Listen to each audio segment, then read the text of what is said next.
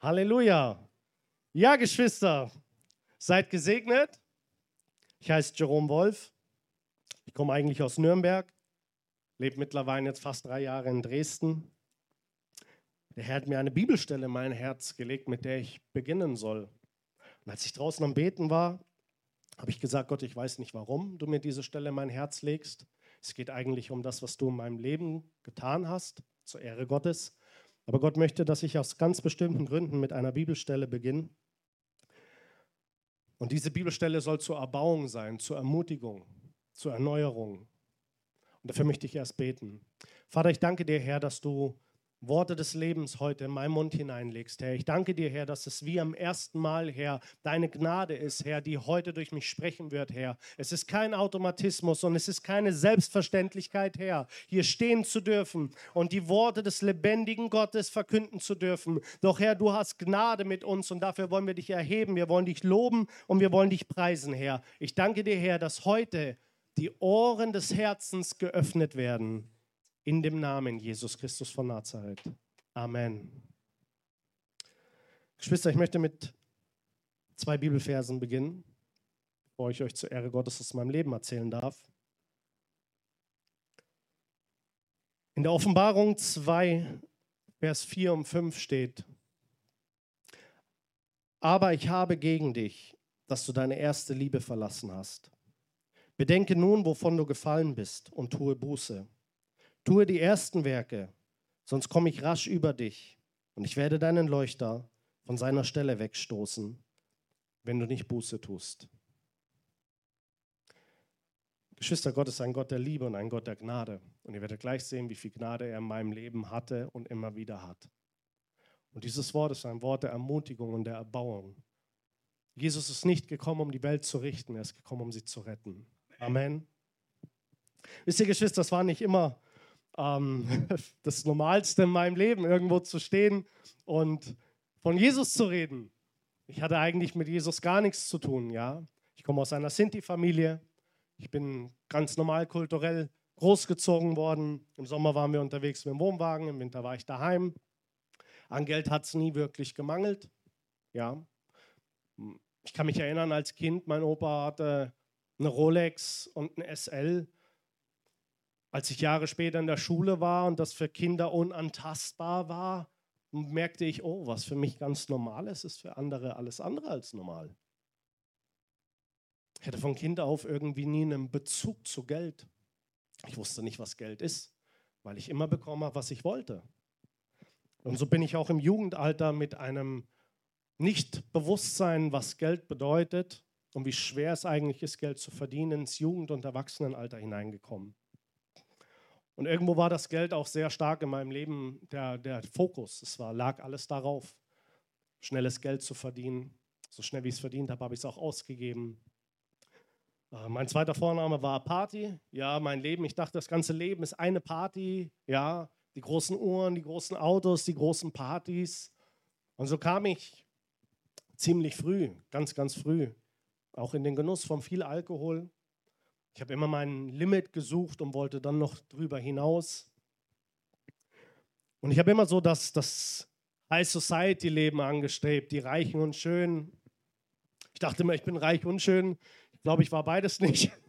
ja, aber der Gedanke, ja, ich dachte immer, ich bin reich und schön, aber der Herr hat mich eines Besseren belehrt. Jetzt bin ich schön in ihm. Amen. Ja, wisst ihr, und bei den Reichen und Schönen, da ist noch etwas ganz Spezielles meistens so gang und gäbe. Und das ist das Kokain. Ja, mein Bruder macht Wu, der weiß genau, wovon ich spreche. Ja, es hat nicht lange gefehlt. Anfang 20 hast du das erste Mal äh, mitbekommen, dass Menschen um dich herum Koks nehmen. Aber jetzt waren das nicht Leute, die, ich nenne es jetzt mal, ähm, wie ein Obdachloser, der vielleicht auf, auf irgendwelchen harten Drogen hängen geblieben ist oder ähm, der Alltagskiffer, sondern das waren Leute, die hatten einen Anzug an. Das waren Geschäftsleute, das waren Firmenbesitzer. Ein Stecktuch, das 100, 200 Euro kostet. Ja, den Bündel 500er einstecken. Und ich dachte mir, oh, Koks ist, ne, die Reichen und Schönen, da wollte ich immer dazugehören und dachte auch immer, ich bin einer von denen. Also habe ich gemerkt, da fehlt mir irgendwas und ziemlich schnell bin ich da auch auf den Geschmack gekommen. Und dann habe ich, ja, Kokain- und Champagnerpartys geschmissen, überall, wo ich war. Und man kann sich vorstellen, dass sowas auch sehr, sehr viel Geld kostet. Ich hatte erst, wie es dieser Moderator zur Ehre Gottes bei ERF so schön gesagt hat, das wurde mir bis dato nicht mal richtig bewusst. Aber er hat gesagt, dass meine Geschäfte erst, wie er das formuliert, erst waren sie unseriös und dann wurden sie kriminell. Und heute weiß ich, dass Gott diesen Mann gebraucht hat, um das nochmal in meinem Leben zu reflektieren. Meine Geschäfte waren erst unseriös. Unseriös bedeutet so am Rande der, des Illegalen. Ja, irgendwo mit einem Fuß im Knast, aber mir kann doch keiner was anhaben. Wenn es darauf ankommt, boxt mich ein Anwalt schon irgendwie raus. Aber aus unseriösen Geschäften werden auch ganz, ganz schnell, so war es in meinem Leben, kriminelle Geschäfte. Weil ein unseriöser Geschäftsmann lebt, ich kann nur von mir reden, über seine Verhältnisse. Und das Ausmaß meines Lebens wurde dann so, dass auch manche Abende irgendwann hohe vierstellige und fünfstellige Beträge gekostet haben. Und das kann man, außer man ist ein Multimillionärssohn, sich gar nicht leisten. Also wurden meine Geschäfte kriminell. Ich hatte einen Standard mir irgendwie angestrebt und, und gelebt, den ich natürlich nicht mehr ablegen wollte. Wenn du mal im V8 fährst und du trägst eine Rolex und du trinkst Champagner, dann willst du halt keinen Becks mehr und mit dem VW Golf fahren. Weil dann wärst du ja ein Loser. Solche Gedanken sind dann gekommen, wenn du dich runterstufst, zurückstufen. Also versuchst du mit allem, was da ist, irgendwie das alles aufrechtzuerhalten. Und das Kartenhaus wird immer größer und größer und größer. Wenn du dann normal, mal normal warst und runterkommst, dann denkst du dir alles eigentlich so, hey, was läuft in meinem Leben eigentlich alles schief? Aber zu dem Zeitpunkt war es mir noch nicht bewusst. Ich habe dann das Kriminelle so weit ausgelebt, dass ich mit meinen damaligen Mittätern als falscher Polizist unterwegs war und habe den Leuten ihr Bargeld und ihr Gold weggenommen und habe das beschlagnahmt und habe mich quasi als Gesetzeshüter ausgegeben und zu ihrer Sicherheit ihr ganzes Vermögen weggenommen. Und mit dem erbeuteten fünfstelligen Beträgen habe ich dann in Saus und Braus gelebt. Im Sheraton, eine Suite, wo die Nacht 1000 Euro kostet natürlich drei, vier Tage am Stück Partys geschmissen und dann trinkt man auch kein Moyer mehr, sondern nur noch Dom Perignon und was weiß ich, wie das alles heißt, das ganz teure. Und dann ist irgendwann die Sicherung durchgeknallt. Ich hatte gar keinen Überblick mehr und wurde auch verhaftet. Am 10. September 2013 wurde ich verhaftet. Wir wurden alle drei verhaftet. Ich bin in U-Haft gekommen. Die U-Haft war ziemlich, mag jetzt blöd klingen, echt angenehm. Ich hatte meine Einzelzelle, meine Mutter konnte mir meine Wäsche alle 14 Tage bringen, weil ich nichts mit BTM, das heißt mit Drogen zu tun hatte. Mein Delikt war ja Betrug. Also hatte ich meine Einzelzelle, hatte meine Bettwäsche, hatte mein Fernsehen, habe mir illegal ein paar Handys besorgt und dachte mir, okay, so schlimm ist der Knast gar nicht. Nach acht Monaten habe ich da mein Urteil mit vier Jahren und drei Monaten bekommen und dort hieß es ja, ähm, aufgrund der Kokainsucht hat er das ja nur gemacht, um seine Sucht zu finanzieren. Das heißt, er bekommt eine Therapie. Therapie bedeutet, du kommst in ein Krankenhaus, du darfst es zwar nicht verlassen, aber du hast keinen Einschluss, du hast keine Gitter am Fenster, du hast ein Telefon auf Station. Und ich komme dort an am 5.5.2014. Ich rufe meine Mama an, ich vergesse das nie. Die Mama sagt natürlich panisch, wie ist das, wie geht's dem da? Sie sagt, Junge, und geht's dir gut? Ich sage, Mama, Jackpot. Ich sage, ich bin raus. Ich sage, ich bin in einem Jahr raus und dann geht es steil bergauf. Und die hat schon gemerkt, okay, der hat ja sehr viel gelernt. Ne? Also habe ich mich so in den Alltag dort eingelebt und mein Fokus lag dann voll auf Sport. Ich habe sehr viel Sport gemacht, habe mein Essen gewogen, habe immer äh, trainiert und, und das alles. Und habe eigentlich schon, meine Gedanken waren schon draußen. Obwohl ich noch über ein Jahr mindestens hatte, habe ich schon geplant, was ich alles so mache, wenn ich rauskomme. Ja, und heute weiß ich, wie es der Feind wollte. Kam von 24 Personen, die auf einer Station sind in Bayreuth, ein weiterer dorthin und das war auch Sinto. Und zwei Sinti unter 24 anderen Nationen war klar, dass wir zwei die Station übernommen haben in kürzester Zeit. Ja, systematisch aber, ne? freundlich. Waren ja alles Freunde, man hat ja seinen Profit gesucht von den Leuten. Und ja, wir haben nachts uns die besten Pläne gemacht. Irgendwann kam ich mir vor, wie bei Blow, der Film mit Johnny Depp. Weil ich sage so, sag mal, warum bist du eigentlich hier? Und er sagt, ja, er hat im großen Stil mit Marihuana und Amphetamin gehandelt, hatte sechseinhalb Jahre bekommen. Ich sage, oh, ist schon ganz schön viel, ne? Selbst wenn du nur die Hälfte sitzt mit Therapie, sind über drei Jahre. Sagt er, naja, Jerome, ich sehe es ein bisschen anders. Sagt er, ich habe im Monat zwischen 50 und 60.000 gemacht. Es ging fast 15 Jahre gut. Die letzten zwei Jahre habe ich angefangen zu sparen. Wenn ich jetzt rechne, was ich habe, wenn ich rauskomme, und das durch drei Jahre rechne, das hätte ich in meinem ganzen Leben nie verdienen können. Ich dachte mir, okay, das ist ein gutes System. Der hat es verstanden. Dann sage ich 50, 60.000, wie viel hast du da verkaufen müssen? Und er hat die Kilos aufgezählt, die man dafür verkaufen muss, um das einzunehmen.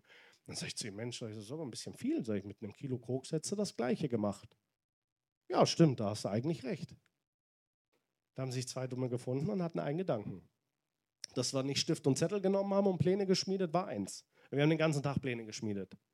Wie wir ganz schnell super reich werden. Ich dachte mir, ich nehme keine Drogen mehr, ich trinke keinen Alkohol. Wenn ich jetzt nur das Geld von früher hätte, Wahnsinn, ich hätte schon zwei Häuser gebaut. Also hatten wir die besten Pläne, wie wir schnell reich werden, wenn wir rauskommen. Aber es kam anders. Ich hatte Ausgang, er nicht. Ich hatte seine Freunde gekannt, er kannte meine Freunde, haben so ein paar Kontakte miteinander hergestellt. Und auf einmal kam so der Gedanke, naja, warum sollten wir denn nicht hier schon anfangen? Er sagt, lass den das dahin bringen. Das war so unser gemeinsamer Gedanke. Also ich möchte hier keine Schuld verlagern. Der eine bringt es dem, der verkauft es. Wir sitzen in der Mitte drin, machen gar nichts. Füße hoch, machen ein bisschen Therapie und machen jeder kleine 50, 60, 80.000, bis wir rauskommen, nebenbei. Na, wir haben ja pro Vermittlung Tausende von Euro bekommen. Dachte mir, okay, klingt nicht schlecht. Dann haben wir da einmal was aufgezogen, das hat geklappt, aber nicht so, wie wir uns das vorgestellt haben.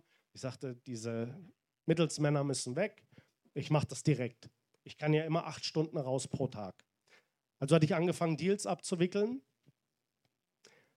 Und das Eigentliche, was wir angestrebt hatten, diesen großen Kokainhandel, der ist irgendwie umgeswitcht in den Handel von Crystal Meth. Ich kann euch gar nicht mehr richtig sagen, wie das kam. Irgendwann hatte ich da mit Leuten zu tun. Ich dachte jetzt, so als Beispiel, wenn man sagt, ich weiß nicht, wer schon mal in so einer Szene Einblicke hatte, du kannst du mal eine Probe bringen, dann sagt man, ja, ich bringe dir mal ein Grämmchen oder so. Ich sage so, naja, eine Probe wäre nicht schlecht. Der sagt, ja, ich bringe dir ein Kilo Meth. Ich sage, okay, war jetzt nicht die Menge, an die ich gedacht habe. Ne? Und der sagt, nee, nee, alles gut, ich bringe dir das mal. Und dann bin ich zu dem Jungen abends in der Therapie, dann sage ich, du, der redet hier vom Kilo Meth, der sagt, ja, das ist ein bisschen ein anderes Ausmaß an Handel treiben. Sag das merke ich. Lange Rede, kurzer Sinn, das Kilo war ziemlich schnell da. Ich hatte eigentlich nie Drogen verkauft, weil wir dachten uns, naja, wenn hier keiner Kontakte hat, wo dann? Hier sind 24 ehemalige Junkies. Also hat man ziemlich schnell Kontakte geknüpft. Ich hatte da mal 100 Gramm vermittelt, da mal 100 Gramm. Und ziemlich schnell ist das Geld geflossen und im fünfstelligen Umsatz in drei, vier Wochen. Ich dachte mir, okay, dafür, dass ich keine Ahnung vom Drogenhandel habe, geht es ziemlich schnell. Ich habe noch so und so viel liegen, das ist schon bezahlt. Die Gewinnspanne ist nicht schlecht. Und dann kam schon die zweite Lieferung. Und die zweite Lieferung war in Höhe von 1,5 Kilo Crystal Meth. Das war der 29.07.2015. Und ich bin noch zu meiner Mutter, ich weiß das noch wie heute, ich hatte Freigang, meine Mutter hatte Schnitzel gemacht, Nudelsalat, vergesse ich nie. Ich esse, ich gehe vor zum Lidl, denke mir, wickel meine Geschäfte ab. Dann gehe ich nach Hause, ruhe mich ein bisschen aus, abends in die Therapie. Das kam ein bisschen anders. Die Leute, mit denen ich zu tun hatte, wurden dann schon eine ganze Weile von der Zollfahndung beobachtet. Das wusste ich natürlich nicht. Und die waren schon so in so einem großen Ausmaß am Handel treiben. Und ich bin da quasi ganz spät mit eingestiegen, aber noch rechtzeitig im Boot gewesen, um geschnappt zu werden. Und als die damals Wendelstein bei Nürnberg wirklich so sinnbildlich wie in einem Film, also die Leute im Bäcker, die Leute auf dem Parkplatz vom Lidl, die Leute, die spazieren gegangen sind, das waren alles Beamte. Das wusste ich natürlich nicht. Also bin ich an den Mülleimer, wie ausgemacht, die Tüte genommen, wollte die in meinen Kofferraum legen. Und als ich kurz vorm Auto war auf dem Lidl-Parkplatz, habe ich gesehen, wie das Auto auf einmal mit einer viel höheren Geschwindigkeit um die Kurve fährt. Und bevor es kurz bei mir war, ist die Tür schon aufgegangen und der erste ist rausgesprungen. und kam mit den Schusswaffen auf mich zu und dann habe ich nur noch Schreien gehört. Und ich habe kurzzeitig, wollte ich mich drehen und sehe, wie sie von da kommen, von da, von da, von allen Seiten habe ich gewusst, das war's. Und in Sekunden war mein Gesicht schon auf dem Boden, damit man natürlich auch die meisten nicht identifizieren kann. Als ich da so am Boden lag, habe ich gewusst, okay, das war's. Ich hatte vielleicht noch zwei Wochen, dann wäre ich draußen gewesen. Und ich wusste, eineinhalb in der Tüte, 1,5 Kilo Crystal in Bayern, zwei Jahre noch offen. Gewöhn dich an die Zelle. Ich kam runter in die Katakomben, auf der Wache erstmal. Dann saß ich da so, ich werde das nie vergessen. Ich schaue so durch die Gitterstäbe, ich bin so im Keller, ich schaue mich um, ich sehe die Zelle. Und dann kam mir ein Gedanke. Da habe ich gewusst, okay, es gibt jetzt zwei Möglichkeiten in meinem Leben. Entweder ziehe ich das jetzt hier durch, komme raus und fange komplett neu an. Und ich werde mein ganzes Leben lang, bis ich irgendwann sterbe, nur noch im Gefängnis sein.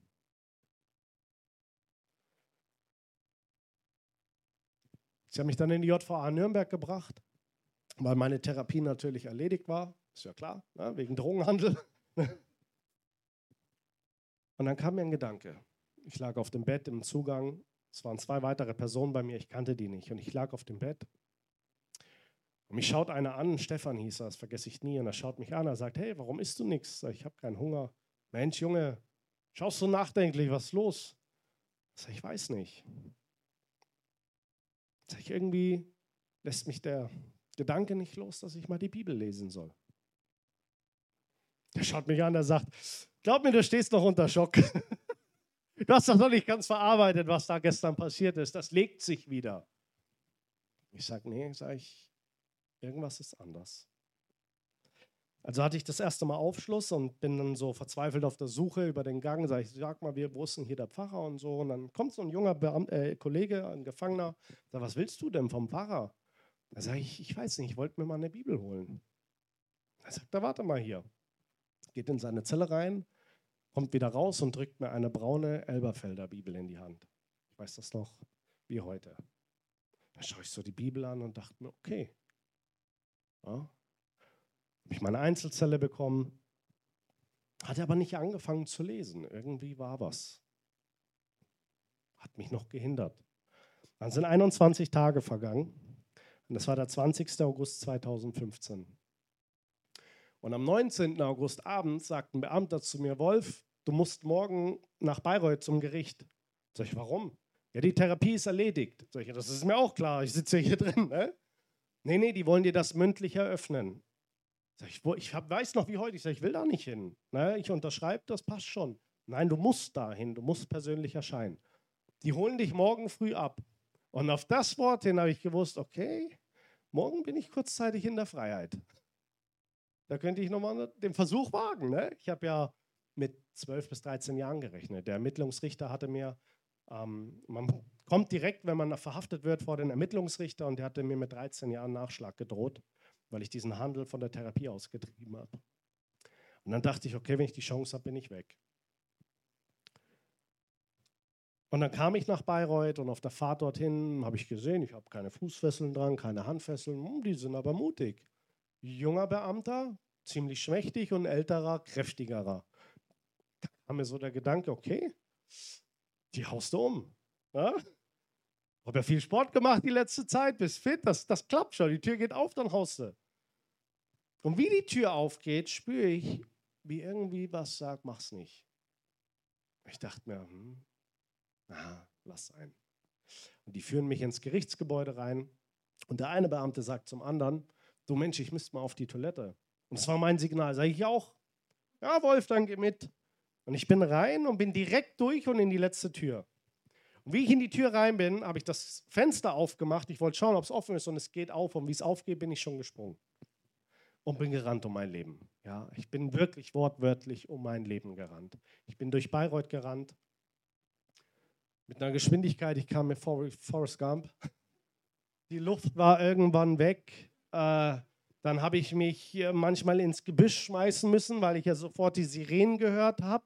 Dann hast du dich wieder aus dem Gebüsch rausgetraut. Dann stand ich in einem leerstehenden Haus. Da habe ich gedacht, oh, hier geht es auch nicht. Ne? Ich muss irgendwie weg vom Bayreuth. Ich habe nur noch Blaulicht gehört und gesehen.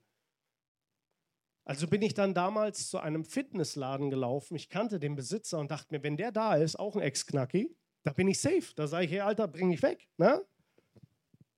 sehe ich vom Weiten äh, das Schild heute geschlossen. Ich dachte mir, nein. Die einzige Möglichkeit in Bayreuth, ich kenne hier keinen Menschen, meine Familie in Nürnberg, keiner weiß von der Anhörung, der ist nicht da. Und ich sehe gegenüber ein Solarium und denke mir wegen dem Blaulicht, ich muss erstmal weg von der Straße. Also bin ich in dieses Solarium rein, war ein junges Mädchen, ich sage, du kann ich mal dein Handy haben, die hat mir das direkt gegeben, irgendjemanden angerufen und sage, okay, hol mich hier ab. Habe nur die Adresse durchgegeben, aufgelegt, das war alles. Und dann setze ich mich so auf die Couch schaue so aus dem Fenster, sehe so das Blaulicht vorbeifahren und dachte mir, okay, hier kommen sie nicht rein. Weil als ich da auf dieser Couch saß, da hat sich auf einmal so mein ganzes Leben vor mir abgespielt. Da habe ich gemerkt, ich, wo geht's jetzt hin? Wie geht's weiter? Da ist so viel Schuld, da ist so viel Last. Mein Leben hat gar keinen Sinn mehr. Ich weiß nicht, wie es weitergeht. Ich war wirklich am Ende meines Lebens angekommen. Und auf einmal spürte ich, wie eine Stimme zu mir spricht, so wie wir jetzt reden. Und diese Stimme hat damals zu mir gesagt, wovor läufst du weg? Und wovor hast du Angst? Ich bin bei dir. Und ich saß auf dieser Couch, ich denke mir so, okay, jetzt, jetzt wird's crazy, ne? Ich dachte, was ist jetzt los? Ich dachte mir, Einbildung? Und die Stimme hat ein zweites Mal gesprochen. Die Stimme hat gesagt, du kommst hier nicht weg, aber alles wird gut. Ich bin bei dir. Und in dem Moment spürte ich, wie Jesus bei mir war. Ich hatte mit ihm nichts zu tun. Ich war am Ende meines Lebens voller Schuld, voller Sünde, voller Probleme. Keine, kein Ausweg mehr in meinem Leben, keine Hoffnung, keine Zuversicht. Und auf einmal ist Jesus bei mir. Und wie ich seine Gegenwart gespürt habe, hat sich die gesamte Atmosphäre verändert. Auf einmal kam eine Ruhe über mich. Ich dachte mir, was passiert hier gerade? Aber ich konnte immer noch nicht so ganz begreifen, ist das jetzt echt? Was, was passiert hier? Und wie es diese Stimme gesagt hat, ein zweites Mal, dass ich hier nicht wegkomme, sind die Beamten durch die Tür ins Solarium hineingekommen. Und sie schauten mich an und fragten, sind Sie der Wolf? Sage ich, nein. Es kam ganz schnell, ne? aus der Kanone geschossen. Und dann haben sie sich kurz so ein bisschen beratschlagt und beraten und dann haben sie mich nochmal angeschaut. Dann wurden es immer mehr. Wir fragen sie jetzt nochmal, sind Sie der Herr Wolf? Und dann habe ich so geschaut und sagte mir, oh, sehr viele. Sag ich, ja. Sag ich, wer soll ich sonst sein? Und sie sagen, Herr Wolf, Sie wissen, wir müssen Sie jetzt wieder verhaften. Ich sage, ja, ist mir bewusst. Und die haben mir diese Handschellen hinten drauf gemacht und haben mich zu dem Wagen geführt. Aber wenn ich beschreiben müsste, wie es mir auf diesem Weg ging, in dieses Gefängnisauto mit den Handschellen drauf, dann würde ich das als vielleicht den schönsten Moment meines ganzen Lebens beschreiben. Es war alles weg. Diese Panik, diese Angst, diese Last, diese Hoffnungslosigkeit, dieser Druck, der mich erdrückt hat von oben, ist war weg. Ich war in dem Auto drin und ich dachte, jetzt geht's ab auf die Malediven. Ich habe gedacht, ich bin ein Verrückter. Ich konnte mir selber nicht erklären, was hier gerade passiert. Und ich kam zurück und die sagen, hey Wolf, du musst in den Bunker, das ist dir klar, ne? du hast hier Mist gebaut. Ich sage, ja, egal. Mir war alles egal. Ich kam in den Bunker rein, ich habe meine Sachen gepackt und oben auf meinem Korb lag genau die Bibel, die mir jemand drei Wochen vorher in die Hand gedrückt hat. Und ich setze mich hin, ich schlage meine Bibel auf. Ich war noch Raucher, ich drehe mir eine Zigarette. Ich schreibe meiner Mama einen Brief. Ich schreibe, Mama, ich weiß, du hast jetzt wieder gehört, ich habe es mal wieder krachen lassen. Ich schreibe, Mama, mach dir keine Sorgen. Sag ich, Mama, alles wird gut, ich lese jetzt die Bibel. Ich wusste nicht, warum ich wusste, dass alles gut wird, aber ich wusste, jetzt wird alles gut. Ich hatte keine Ahnung von diesem Jesus. Ich hatte keine Ahnung, was jetzt passiert. Und meine Mama hat den Brief gelesen und denkt sich, so, was ist da los? Was ist da los? Aber dann hat meine Mama was gemacht. Und dann hat meine Mama jemanden angerufen.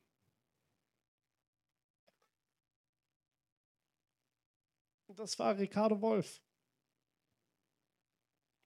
Und meine Mama ruft ihn an und sagt, Ricardo, ich weiß nicht, was da drin passiert, aber bei meinem Sohn passiert irgendwas.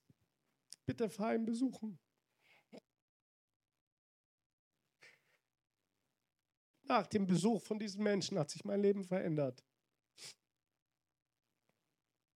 Er wurde mein Mentor, wurde mein geistlicher Vater, er wurde mein Schwiegervater, der Großvater meines Kindes.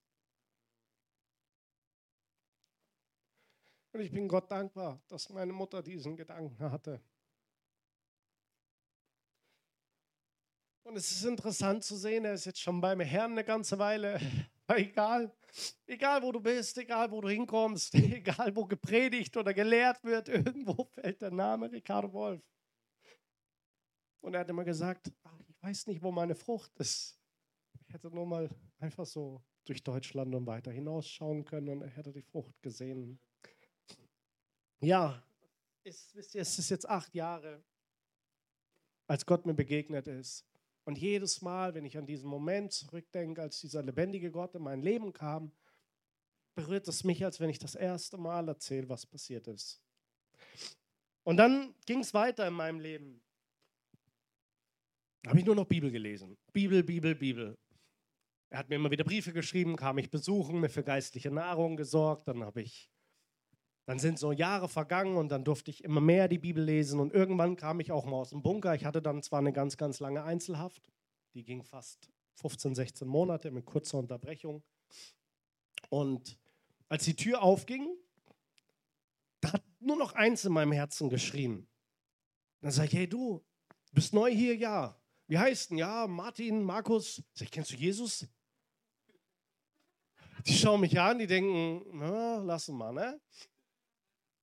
Das ging so jeden Tag im Hofgang. Muslime, Orthodoxe, Buddhisten, Atheisten, war mir egal. Sag ich, hey, kennst du Jesus? Die sagen, okay, der war, glaube ich, ein bisschen zu lange in Einzelhaft. Ich sage, nee, nee, keine Einzelhaft. Sag ich, den gibt's echt. Sag ich, war so wie ihr. Hört mir auf mit Jesus, es gibt keinen Gott. Ja, alles nur Sekten und Verrückte. Sag ich, und dann stand er vor mir. Und dann war ich der Verrückte. Da war ich die Sekte für die Leute. Und das ging über Jahre. Was soll ich euch was sagen?